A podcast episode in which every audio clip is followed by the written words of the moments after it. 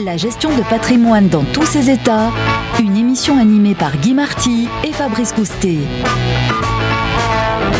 Bonjour Guy Marty. Bonjour Fabrice. On s'intéresse ce matin aux crypto-monnaies et au Bitcoin. C'est un sujet qui est passionnant parce que ça a flambé, ça intéresse beaucoup beaucoup d'investisseurs, mais pas tellement les conseillers en gestion de patrimoine pour le moment. Bah, c'est normal et c'est dommage. C'est normal parce que les CGP considèrent qu'ils sont là pour faire un métier sérieux et s'occuper euh, avec rigueur de la vie financière de, leurs clients.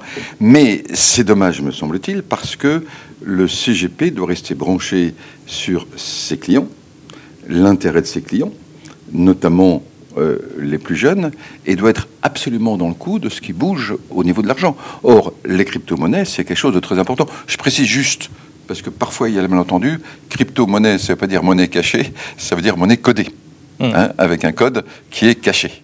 Voilà, Hein des monnaies. Et donc il y a le Bitcoin, il y a l'Ethereum, et il y en a plein d'autres. Justement, ces monnaies, elles sont en train, de, on le disait, de, de flamber. Quels sont les avantages de détenir ces crypto-monnaies? Alors déjà, pourquoi il y a autant de gens de toutes sortes qui s'y sont intéressés C'est parce que le fait d'avoir ce qu'on appelle une blockchain, hein, c'est-à-dire une séquence d'algorithmes euh, non manipulables, eh bien, ça fait un moyen de paiement sécurisé, totalement sécurisé, et c'est aussi une réserve de valeur assez exceptionnelle puisque cette monnaie-là ne peut pas être manipulée. Et on sait combien les États adorent manipuler la monnaie. D'ailleurs, c'est intéressant que un État comme la Chine et, et quelques autres sont en train de chercher à, à développer des crypto-monnaies, justement. Alors, euh, les crypto-monnaies, le Bitcoin et autres, ce sont une réponse aux inquiétudes sur les valeurs des monnaies. À partir du moment où on risque d'avoir des grands bouleversements dans notre système monétaire, est-ce qu'il est possible que les banques centrales continuent à créer de l'argent euh, sans compter et à l'injecter euh, dans l'économie sans ce qui se passe quelque chose au niveau des monnaies Donc, le Bitcoin est un peu une réponse que n'avait pas donné l'or, parce que personne ne voulait du retour de l'or, mais c'est un peu une réponse à euh, un point de repère fixe qu'on ne peut pas manipuler pour les monnaies. Donc ça, c'est des grands avantages par rapport à une inquiétude floue sur un système monétaire qui ne peut pas continuer sur sa lancée.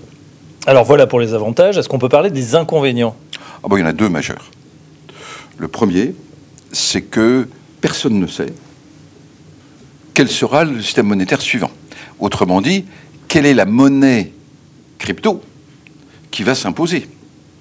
Est-ce que c'est le Bitcoin? Est-ce que c'est une monnaie qui n'existe pas encore?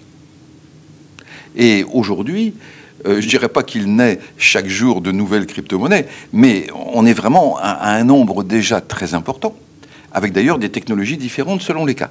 Donc, on est dans un monde vraiment au tout début de son cycle, et on sait ce qui est en train d'émerger, qu'est-ce qui va gagner. Donc ça, c'est quand même une très grande incertitude. Et puis, il y a une menace.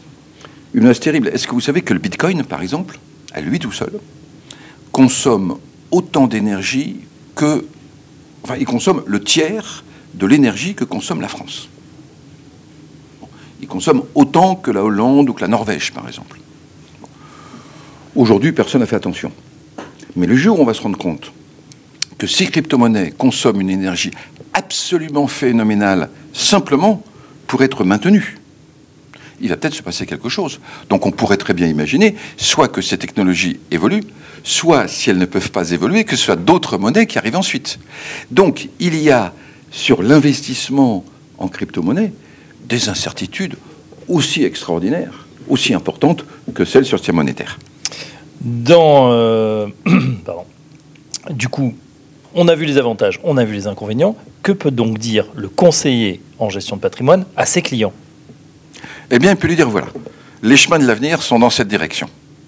Maintenant, incertitude maximale, volatilité maximale, donc, pourquoi pas, un tout petit bout du patrimoine, entre 1 et 5% Autrefois, vous savez, quand il y avait de la gestion de fortune, le portefeuille qui était confié un banquier ou un gérant de fortune ou un conseiller dans ce portefeuille. Alors c'était en dehors euh, de la résidence principale, en dehors de là ou des maisons secondaires, en dehors peut-être euh, de, de magnifiques caves de vin ou de tableaux.